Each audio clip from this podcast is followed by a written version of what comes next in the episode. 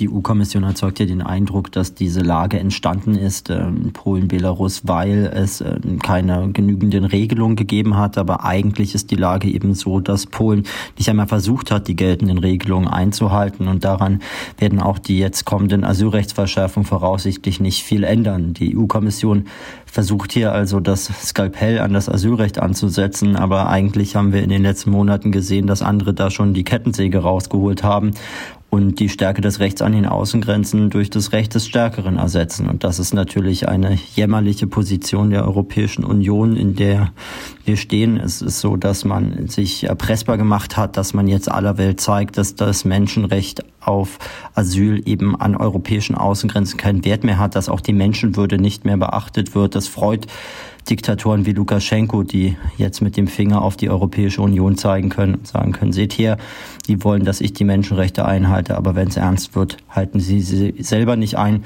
Und für eine EU-Kommission, die gesagt hat, no more Morias, also keine neuen Morias mehr nach dem Brand des griechischen Flüchtlingslagers, ähm, jetzt Regeln zu schaffen, die Lager mit noch schlechteren Bedingungen ermöglichen, dass ist natürlich auch eine Politik getreu dem Motto, was interessiert mich mein Geschwätz von gestern. Menschen können jetzt ewig weggesperrt werden und ihr einziges Verbrechen ist dann, dass sie eben irgendwo nach Menschenwürde und Rechtsstaatlichkeit gesucht haben und äh, man sagt ihnen eigentlich ganz deutlich, in der Europäischen Union findet ihr das beides jetzt erstmal nicht mehr.